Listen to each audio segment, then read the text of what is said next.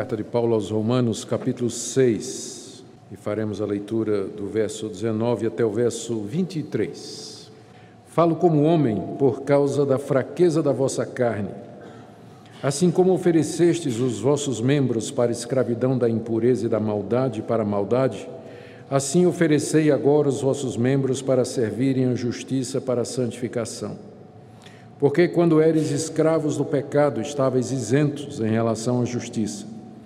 Naquele tempo, que resultados colhestes? Somente as coisas de que agora vos envergonhais, porque o fim delas é morte.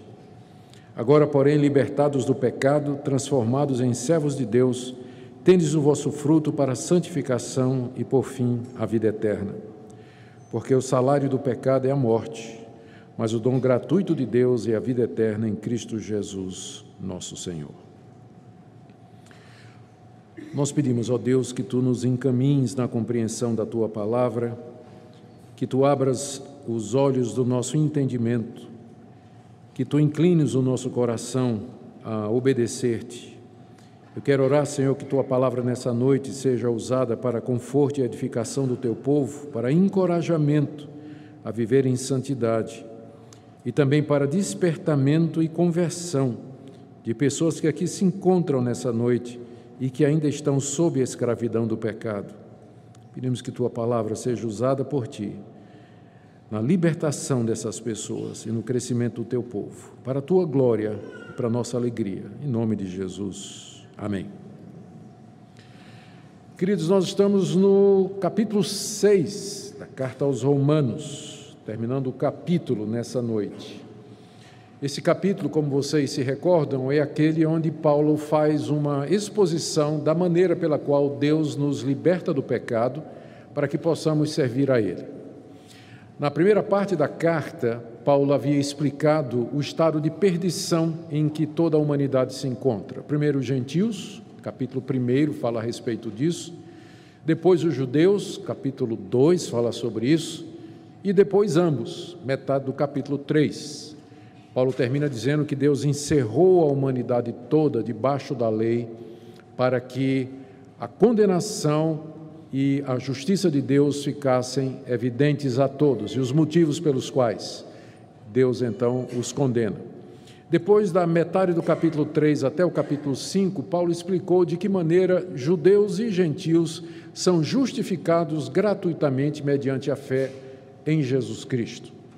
E terminado esse capítulo, Paulo, no 6, inicia uma nova fase, uma nova etapa da carta, em que ele mostra de que maneira aquelas pessoas que eram perdidas, foram justificadas pela fé em Cristo Jesus, agora devem viver de maneira agradável a Deus. E o capítulo 6 fala de como nós somos livres do pecado. O 7, que nós vamos começar semana que vem, fala de como somos livres da lei. E o capítulo 8 fala de como nós devemos e podemos andar no Espírito Santo. Todos esses três pontos têm a ver com a vida cristã aqui nesse mundo, com a vida prática, com a santificação. Mas aqui no capítulo 6, o tema é libertação do poder do pecado aqui nesse mundo. Na primeira parte do capítulo, como vocês se recordam, Paulo falou de que nós estávamos unidos a Cristo na sua morte e na ressurreição. E é com base nisso que devemos tomar conhecimento dessa verdade, nos considerar como, como mortos e nos oferecer a Deus para viver uma vida nova, uma vida santa em contraste com a vida anterior. Na segunda parte, que nós vimos na mensagem anterior, que vai do verso 15 até o verso 18, Paulo mostrou como Deus, mediante o Evangelho, que é um molde, uma forma ele moldou o nosso coração de maneira que, libertos do pecado, nós podemos agora andar em novidade de vida. O Evangelho, como doutrina, ela é o meio pelo qual, ele é o meio pelo qual Deus opera essa libertação, nos uh, livrando do domínio do pecado e nos fazendo servo deles. E aqui no trecho que eu acabei de ler, que nós vamos considerar nessa noite, Paulo faz um apelo para que os cristãos que o ouvem se entreguem a Deus, se consagrem a Deus, ou usando os termos que Paulo usa aqui, se ofereçam a Deus para viver uma vida completamente consagrada a Ele. Então, é isso que é a passagem que nós acabamos de ler. Paulo está exortando, orientando os seus leitores a se oferecer a Deus como resultado daquilo que Deus já fez em suas vidas. Eu queria então, nessa noite, considerar com vocês, em primeiro lugar, o que é que Paulo quer dizer com oferecer-se a Deus, que é o, o moto, né? é, o, é mote aqui da, da, da passagem. E segundo, eu queria explorar quatro aspectos desse mandamento que ele coloca aqui, de que nós nos ofereçamos a Deus. O objetivo é encorajar vocês, é orientar vocês, instruir vocês de que maneira ou, em termos práticos, nós podemos no dia a dia nos oferecer a Deus como nos é ordenado aqui.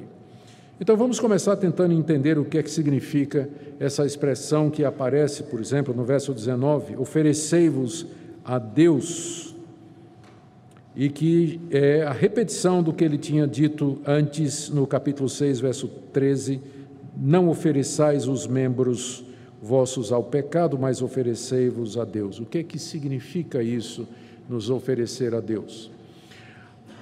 Essa palavra, esse verbo na língua original é bastante sugestivo.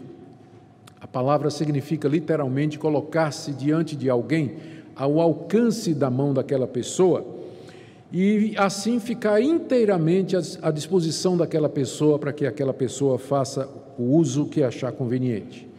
Oferecer-se a Deus, então, é você se colocar diante de Deus, ao alcance da mão de Deus, e dizer assim: Aqui estou, toma-me e usa-me conforme tu desejas. Por isso que oferecer aqui, oferecer-se a Deus, eh, pode ser substituído por entregar-se a Deus, apresentar-se a Deus. Essa é a ideia principal, ou seja, de que você se coloca diante de Deus você se torna disponível diante de Deus a uma distância em que Deus pode colocar a mão sobre você e ele possa então usar você como ele deseja. É isso o significado de oferecer-se a Deus. Quando Paulo usa esse, esse verbo aqui na carta aos Romanos, geralmente ele faz em dois sentidos. O primeiro aparece aqui no capítulo 6, verso 13, quando ele diz: Oferecei os vossos membros a Deus. O que é que isso significa? Quando Paulo fala membros, ele está se referindo àquelas partes que constituem o nosso ser, aquilo que nós somos. Isso inclui os membros físicos, braço, olho, perna, tudo o que nós somos, mas também as nossas faculdades, meu pensamento, minha consciência, minha decisão, minha vontade, meu ser, uh, tudo aquilo que eu sou. Então, quando ele fala oferecei os vossos membros, ele quer dizer ofereçam-se integralmente a Deus com aquilo que você é e aquilo que você tem, porque, por extensão, isso significa também as minhas posses, os meus bens, aquilo que eu tenho e que me pertence. Então, ao dizer oferecei os vossos membros a Deus, Paulo está dizendo coloque-se com tudo que você é, com tudo que você tem, a uma distância tão próxima de Deus que Deus pode colocar a mão e usar do jeito que Ele quiser.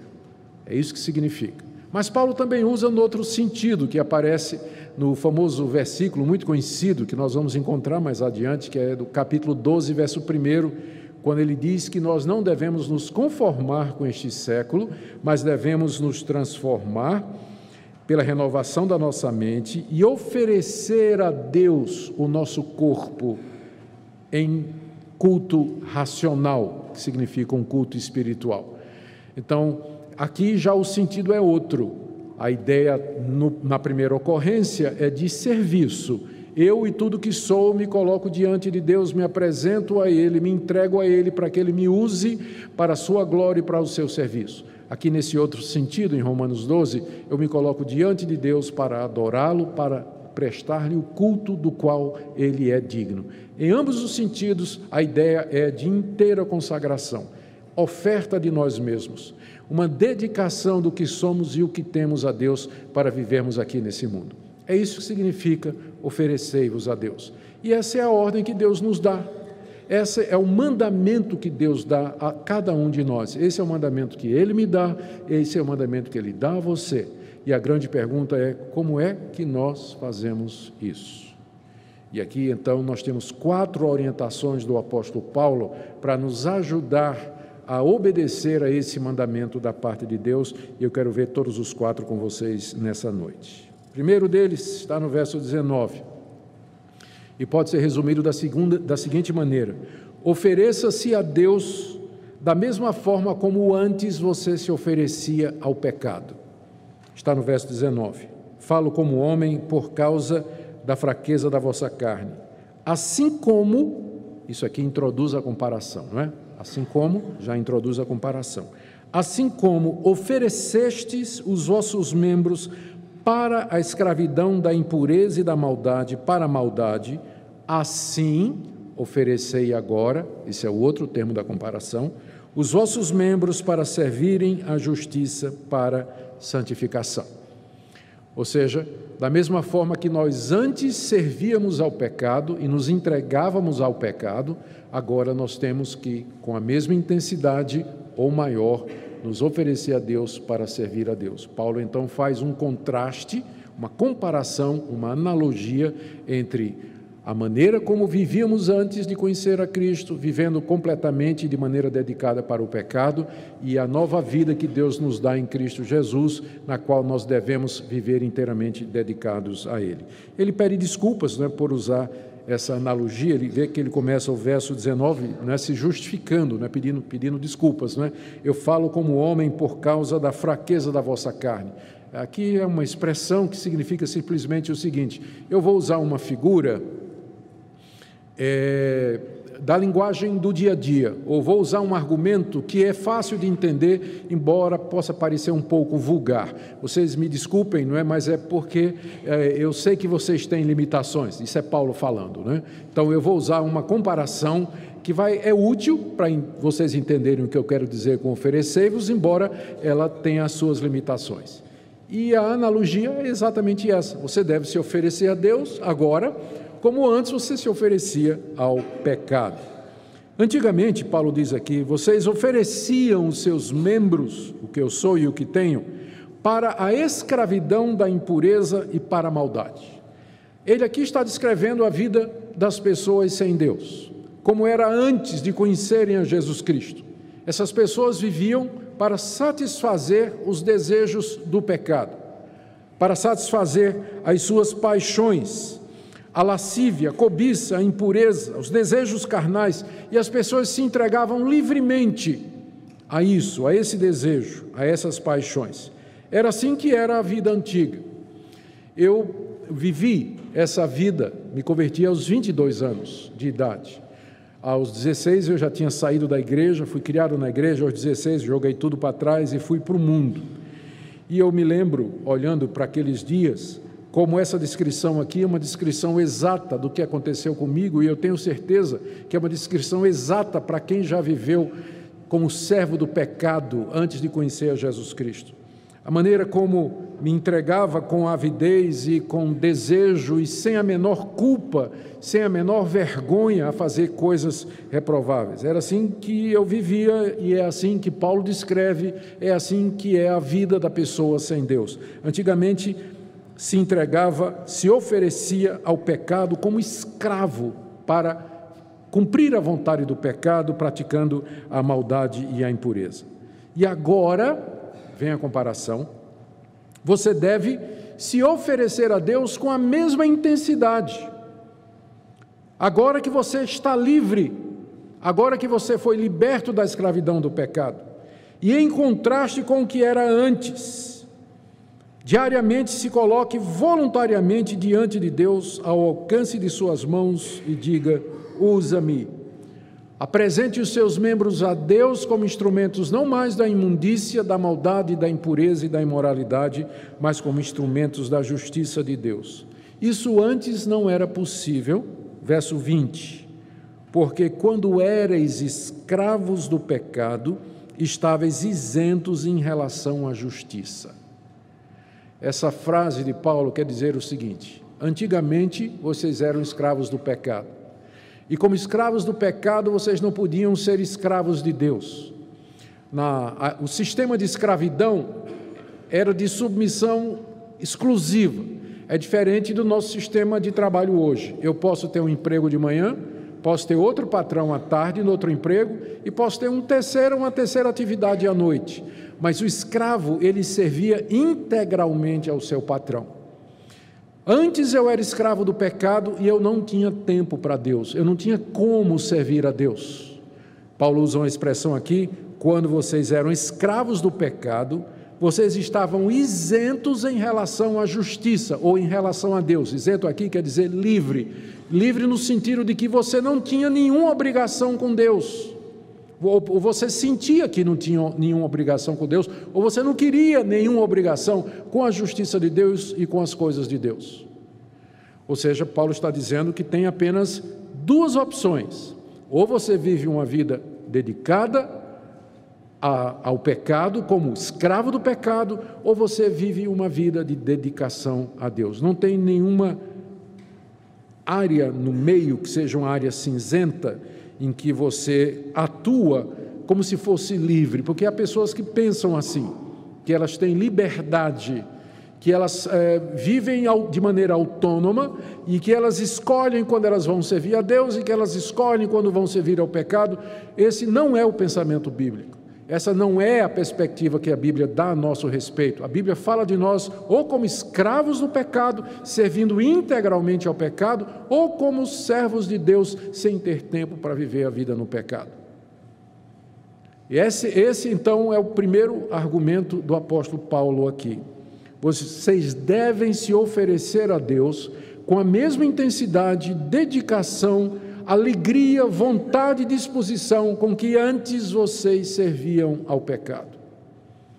É assim que vocês devem fazer. É uma comparação para a qual ele pede desculpas, não é? Porque parece meio, meio que vulgar ou simplório, mas ela, é, é, ela nos ajuda a entender, ela dá um referencial.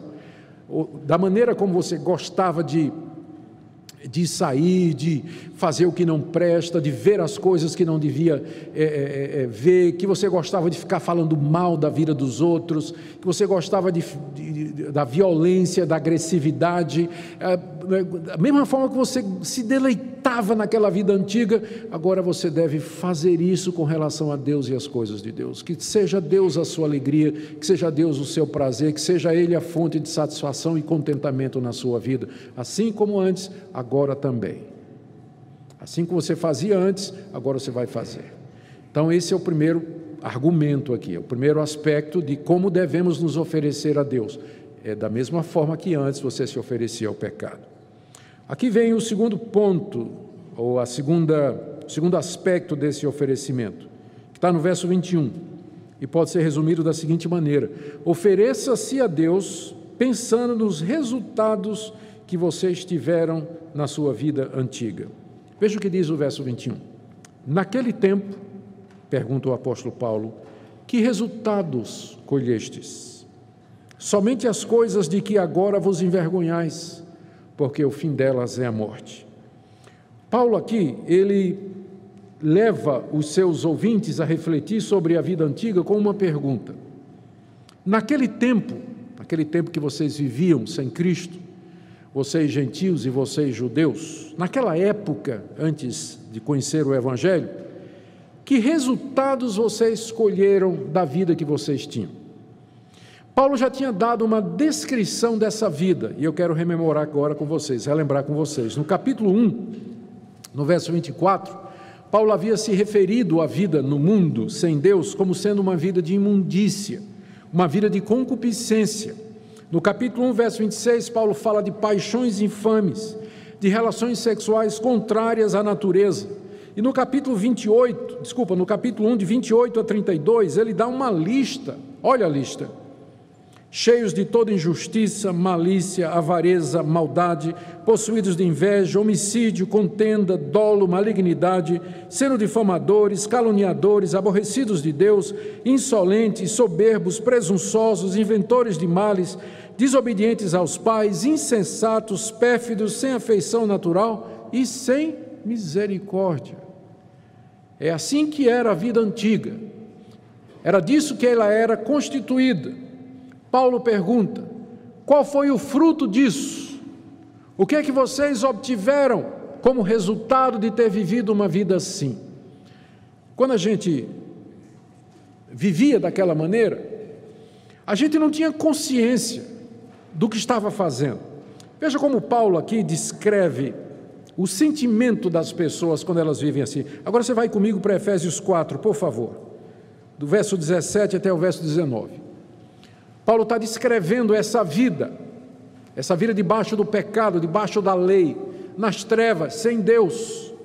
Olha o que ele diz: Isso, portanto, digo, e no Senhor testifico, que não mais andeis como também andam os gentios, na vaidade dos seus próprios pensamentos, obscurecidos de entendimento alheios à vida de Deus por causa da ignorância em que vivem, pela dureza do seu coração, os quais, tendo se tornado insensíveis, se entregaram à dissolução para com avidez cometerem toda sorte de impureza. Era assim e é assim que as pessoas se sentem quando elas estão praticando essas coisas. Paulo diz aqui: são obscurecidas do entendimento, alheias à vida de Deus, vivem uma vida de ignorância e com toda avidez elas se lançam para praticar toda sorte de impureza e de imoralidade. É assim que eu vivi. É assim que muitos de vocês viveram. E é assim que talvez alguns de vocês vivam. Quando a gente está no mundo, a gente não tem consciência. Eu não tinha a menor vergonha de fazer as coisas que eu fazia. Na verdade, eu até me vangloriava, sentava com os meus amigos na, na mesa do bar, para contar as aventuras de todo tipo, para falar mal dos outros. E fazíamos isso de boca cheia, achava que era natural, a boca cheia de palavrões, piadas indecentes, atos piores ainda. E achava aquilo maravilhoso, passar a noite com os amigos, ou sair para uma noitada, para algum tipo de aventura sexual. E achava isso a coisa mais natural do mundo. E a consciência não apertava nada. Achava que era, não tinha satisfação que dar a ninguém. Eu era a ovelha negra da família. Toda a minha família estava na igreja. Meus irmãos estavam na igreja, minhas irmãs estavam na igreja. Eu era desviado da família. E aí os pastores da igreja viviam atrás de Augustos. Quem conseguisse converter Augustos tinha um grande troféu. Grande galardão nos céus. E os pastores me abordavam. E sempre a conversa deles era essa e que é a abordagem que às vezes nós fazemos para os incrédulos e que não é a abordagem mais certa. Eles chegavam para mim e diziam assim: Augustus, eu sei que você não é feliz. Eu dava risada. Mas como assim eu não sou feliz? Eu sou felicíssimo, eu gosto da vida que eu estou levando. Eu gosto da baderna que eu faço, gosto dos meus amigos, gosto da cachaça, gosto da farra, gosto da, da, da maneira como eu, eu, eu vivo e faço as coisas, sem dever nada a ninguém. Era, era esse o meu sentimento. Mas hoje, eu olho para trás, o que eu sinto é outra coisa. O que eu sinto é o que Paulo diz aqui. Naquele tempo, que resultado colhestes? Se você me perguntasse, quando eu estava naquela época, eu diria muitos. Coisa boa, alegria, satisfação. Mas agora a resposta é essa: somente as coisas de que agora vos envergonhais. Hoje eu tenho conhecimento de mim mesmo. Hoje eu sei que eu sou um pecador e eu sei por que, eu fiz aquelas coisas. Hoje eu tenho consciência da seriedade do pecado e do preço que ele cobra. Hoje eu conheço a Deus e conheço a sua santidade e a sua justiça. Hoje eu conheço a Jesus Cristo e o que ele fez na cruz por mim, como ele ali sangrou e morreu pelos meus pecados. Hoje eu tenho consciência da realidade das penas eternas, do castigo eterno, do inferno, que é por impenitente. Hoje eu tenho consciência da vida eterna, do novo céu e da nova terra que Deus preparou para todo pecador que se arrepende. Por isso, eu só posso olhar para o meu passado agora com vergonha. Essa é a razão, talvez, porque a gente não dá muito espaço nas nossas igrejas reformadas para o tal do testemunho. Acontece que às vezes um cara que era traficante de drogas, era criminoso, né? ele se converte, tem uma comissão, conversão dramática e o pessoal logo chama ele à frente para dar um testemunho. E a maneira como ele fala do passado dele, né? ele parece ter orgulho de ter vivido daquela maneira. Parece ter orgulho, né? se alegrado, ele conta os feitos antigos como se fosse alguma coisa das quais ele se intimamente se vangloria disso quando na verdade a gente devia lembrar do nosso passado somente com esse sentimento vergonha.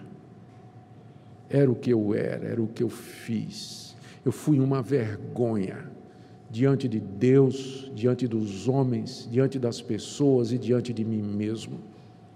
É assim que eu tenho que olhar para trás. E porque eu olho para trás assim, é que eu agora posso me oferecer a Deus, porque eu não quero voltar a ser o que eu era.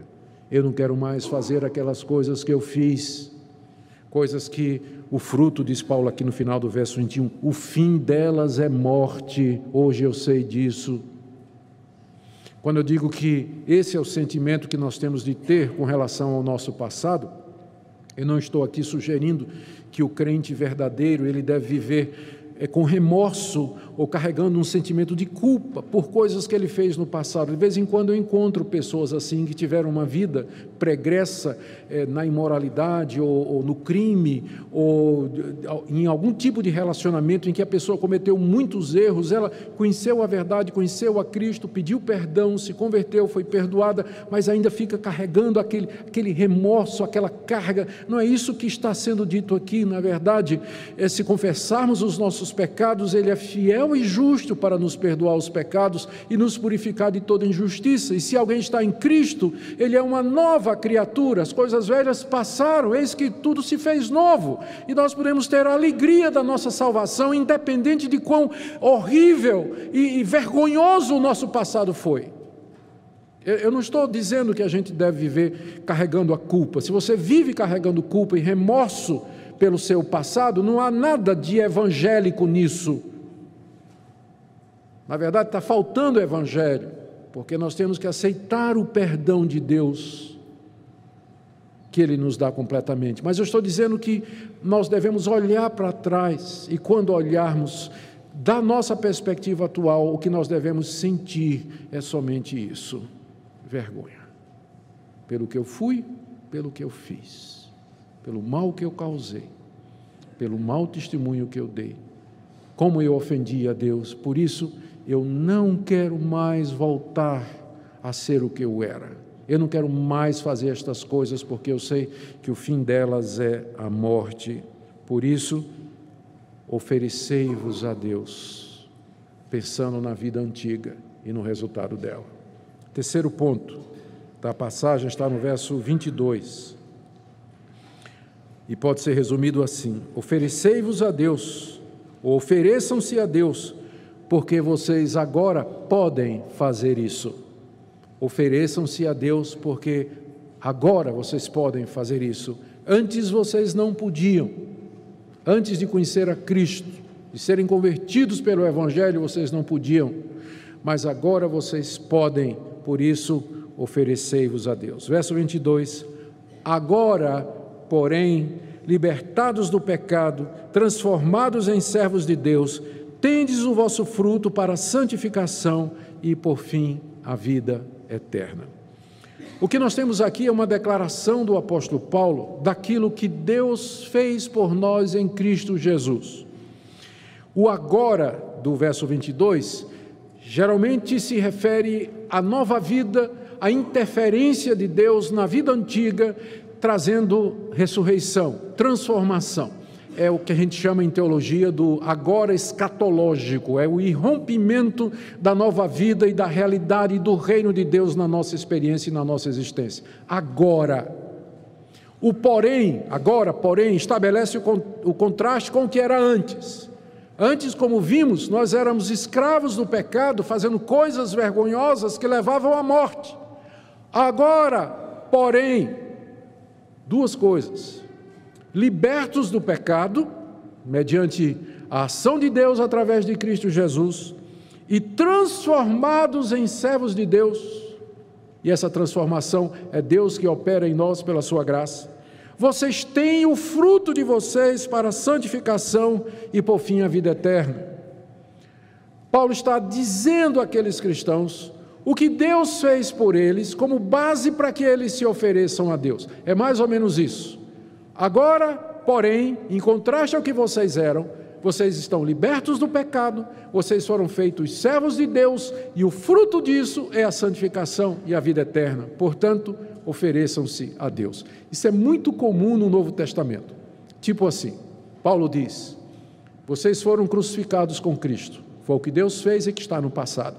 Agora, crucifiquem a sua natureza presente. Vocês morreram com Cristo. Está no passado, é um ato realizado por Deus, mas agora façam morrer a sua natureza pecaminosa. E aqui é o que a gente chama em teologia os imperativos de Deus, as ordens de Deus na Bíblia, elas sempre estão embasadas em declarações do que Deus fez. Vou dar um exemplo que talvez seja o mais claro. Vamos lá para o Antigo Testamento, porque isso é verdade na Bíblia toda. Como é que começam os Dez Mandamentos? Eu sou o Senhor teu Deus que te tirei da terra do Egito. Portanto, primeiro, não terás outros deuses diante de mim. Segundo, não farás para ti imagem de escultura. Terceiro, não tomarás o nome do Senhor teu Deus em vão. Os dez mandamentos são precedidos por uma declaração de que Deus havia liberto aquele povo. Era como se Deus dissesse assim: Eu libertei vocês. Agora, com base nisso, aqui está como vocês devem viver. O imperativo não faça isso, não faça isso, baseado no indicativo: eu tirei vocês da terra do Egito. É a mesma coisa no Novo Testamento. Deus nos diz: Eu libertei você do pecado, perdoei os seus pecados, fiz de você meu filho, agora viva como meu filho, viva de maneira digna do que você é agora. Tem muitas religiões no mundo. Tem uma enciclopédia de religiões que é dessa grossura eu conheço ela em inglês, é coluna dupla, letra pequena. A quantidade de religiões que tem no mundo. Mas se você fizer uma pesquisa, não precisa ser muito extensa, sobre de que maneira as religiões dizem a forma como o homem pode se reconciliar com Deus e alcançar a Deus, você vai ver que no final essas milhares de religiões elas se reduzem a dois tipos apenas. A grande maioria delas, a quase totalidade das religiões, vão dizer que para você chegar a Deus, para você se reconciliar com Deus, o movimento é de baixo para cima. Você tem que fazer alguma coisa. E quando você chegar no fim, Deus vai fazer uma avaliação, vai pesar a balança, as suas obras, os seus pecados, seus acertos e seus erros, e Ele vai lhe dar a vida eterna ou a condenação. Se você tiver sorte, a vida eterna. Então, em todas as grandes religiões, é assim. A única exceção é o cristianismo histórico e bíblico que eu estou pregando a vocês e que está dentro da nossa tradição histórica, que vem desde a época dos apóstolos, da época de Jesus Cristo.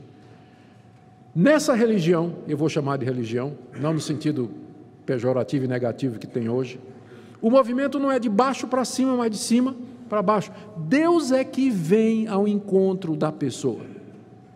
Deus vem ao encontro da pessoa, Deus salva essa pessoa primeiro e em seguida diz: faça isso. Nas outras religiões é assim: se você fizer isso, você vai se tornar filho de Deus.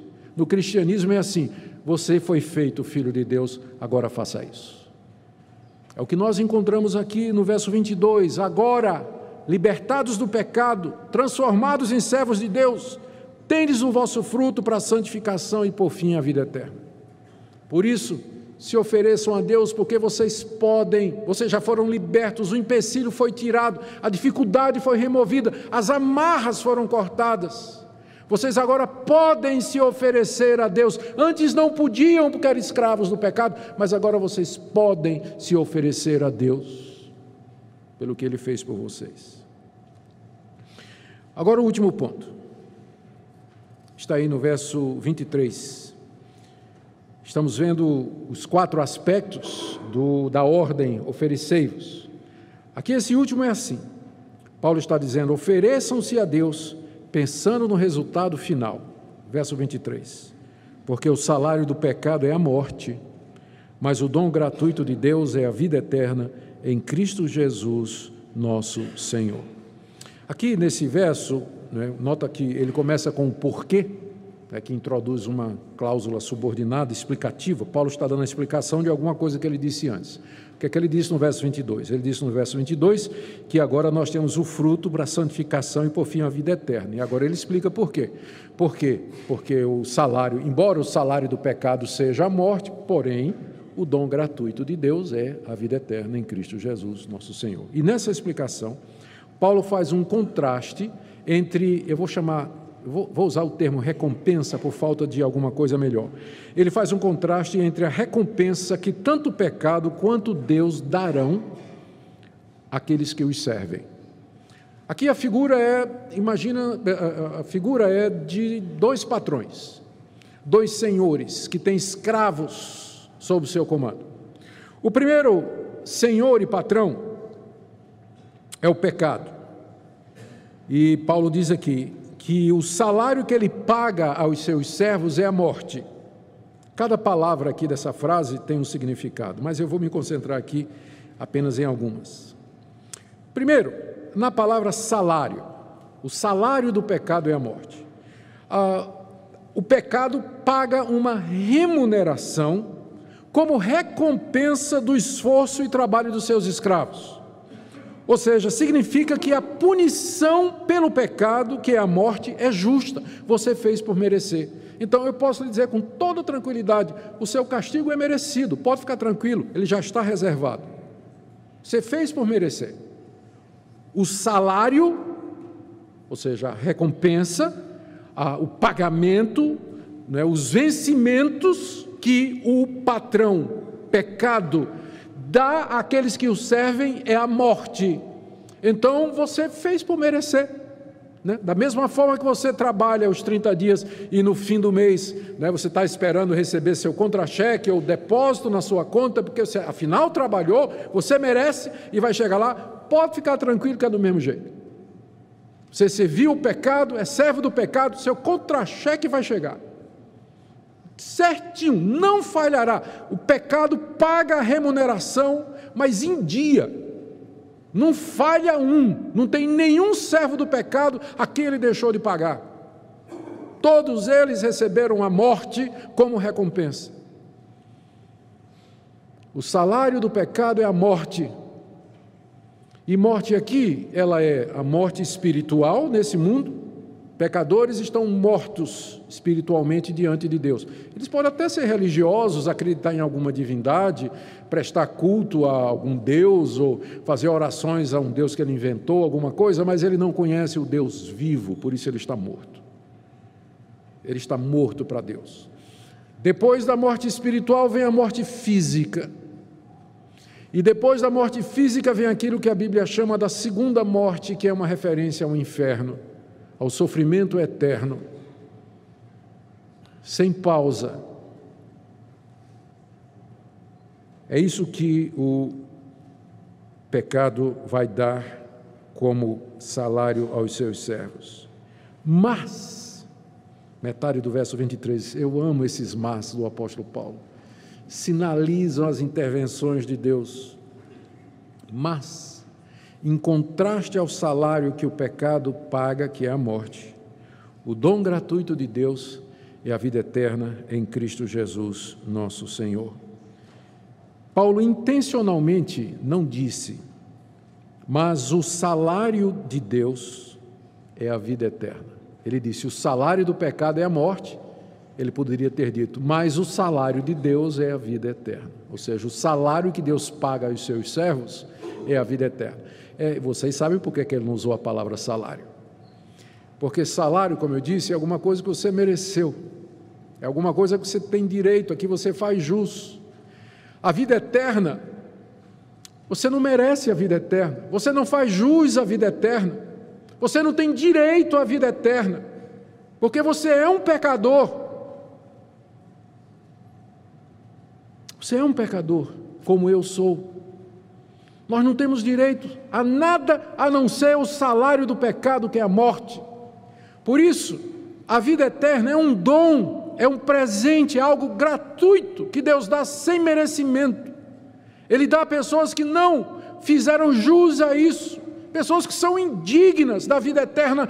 Deus, na sua misericórdia, concede livremente a pecadores como vocês e eu a vida eterna como um dom. O dom gratuito de Deus é a vida eterna não somente viver depois da morte eternamente na presença de Deus, como desfrutar do novo céu e da nova terra que Deus está preparando, um mundo vindouro que se aproxima, felicidade eterna, livres para sempre do pecado, da morte, de todas as suas consequências. Isso é um dom gratuito de Deus.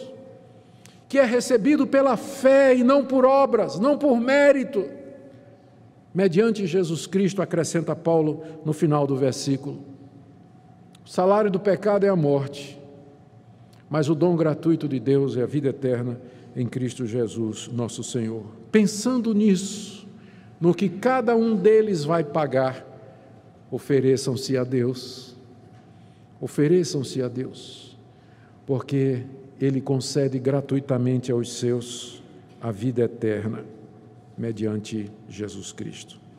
Eu quero fazer algumas aplicações para terminar. A primeira delas, queridos, reflitamos sobre como era a nossa vida antes de conhecer o Evangelho. Lembre dos resultados da sua vida pregressa. Lembre de uma perspectiva bíblica. Não lembre pensando no prazer, na alegria, no gozo, que você tinha naquela época, que você tinha como pecador que não conhecia a verdade. Mas reflita do ponto de vista de Deus, a vergonha diante de Deus e diante dos outros, e diante de si mesmo que tudo aquilo representou. Sinta vergonha disso. E por isso agradeça a Deus que Ele libertou você do pecado e o transformou em servo do Altíssimo e resolva que você nunca mais vai andar como você andou antes. Se você foi liberto do pecado e feito servo de Deus e você anda naquelas coisas que agora vocês sabem, você sabe, é uma vergonha, tem alguma coisa errada. Porque o que você devia sentir era vergonha e não prazer em andar nos caminhos antigos. Se você nasceu num lar cristão e nunca se afastou do evangelho e da igreja, medite na misericórdia de Deus em preservar você. De vez em quando eu encontro um adolescente não é, que nasceu na igreja, cresceu na igreja, foi para a escola dominical, foi batizado na infância, foi criado pelos pais, tem um excelente testemunho dos pais em casa, né? sempre a vida dele foi igreja, escola, é, amiguinhos da igreja e tudo mais, e às vezes ele fica olhando para aqueles, aqueles outros jovens né, que foram para o mundo e se converteram depois, tiveram experiência no mundo e depois se converteram e dizem assim, quem sabe, puxa vida, a minha vida é tão monótona, né? eu não sei nem o que é isso, como será o mundo? Como será viver no mundo? Será que se eu fosse para o mundo, tivesse uma experiência no pecado e depois me convertesse, eu não seria um crente melhor? Eu vou lhe dar a resposta agora: não. Não. Você não sabe a graça e o privilégio que Deus tem lhe dado de você crescer e permanecer no Evangelho porque o pecado deixa marcas. Eu tenho gravado na minha cabeça até o dia de hoje as imagens do meu primeiro filme pornográfico, quando eu tinha 16 anos. Tá aqui. Já me esqueci de muita coisa, não sei nem direito, às vezes nem me lembro do aniversário dos meus filhos. Mas o pecado, ele grava com ferro em brasa o coração, a alma da pessoa, a sua memória, cria cicatrizes Deus nos perdoa, Deus nos liberta, mas as cicatrizes estão ali. E a luta de santificação de alguém que viveu no mundo é muito mais difícil do que daquele jovem que cresceu na igreja e pela graça de Deus nunca se desviou. Então, essa ideia, né, vamos experimentar um mundo que talvez se eu tenho uma conversão dramática assim, vai ser melhor, é coisa do diabo. Eu sei exatamente o dia da minha conversão. Eu sei o dia e a hora em que Deus mudou meu coração. Está aqui diante de mim, no quarto da minha mãe. Uma noite de setembro de 1977, quando eu clamei a Deus. E Ele me ouviu. Caiu um fardo de 200 quilos das minhas costas, os meus olhos se abriram. me vi na presença de Deus. Você diz: Que coisa maravilhosa, pastor. Eu queria ter uma conversão dessa. Não, você não quer. Eu prefiro a Minca. A Minca nasceu num lar cristão. Ela não lembra quando ela se converteu, mas é muito mais crente do que eu. Eu acho que ela já nasceu crente. Ela não sabe o dia da conversão dela. Nem o pai dela, Reverendo Francisco Leonardo.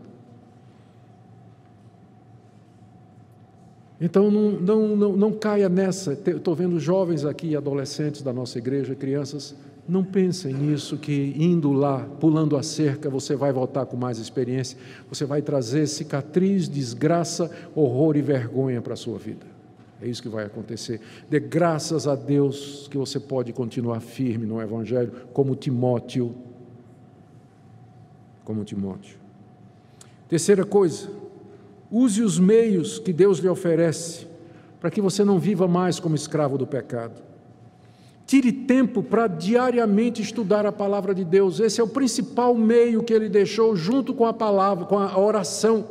Medite na palavra dele Gaste tempo para refletir sobre ela, ore sem cessar, tire tempo para orar, participe das reuniões da igreja, dos cultos, dos grupos de estudo bíblico. Use os meios que Deus deixou para que você se ofereça a Ele diariamente. E ofereça tudo o que você é e tudo que você tem para servir a Deus. Tem pessoas que precisam conhecer a Deus, tem pessoas que precisam de ajuda. Há coisas a fazer no reino de Deus, portanto, se coloque diante de Deus. A, a, uma distância de Deus suficiente que Ele possa colocar as mãos em cima de você e diga: Senhor, eis-me aqui, eu me apresento a Ti, eu me ofereço a Ti, eu me oferto a Ti com tudo que sou, eu quero viver para a Tua glória, quero que minha vida seja toda consumida para a Tua glória, deixando para trás as coisas das quais agora eu me envergonho. E por último, Queridos, hoje à noite coloco a morte e a vida diante de vocês. Escolham. Morte, se vocês quiserem continuar no caminho do pecado, no caminho da desobediência, da incredulidade e da teimosia. O salário é certo.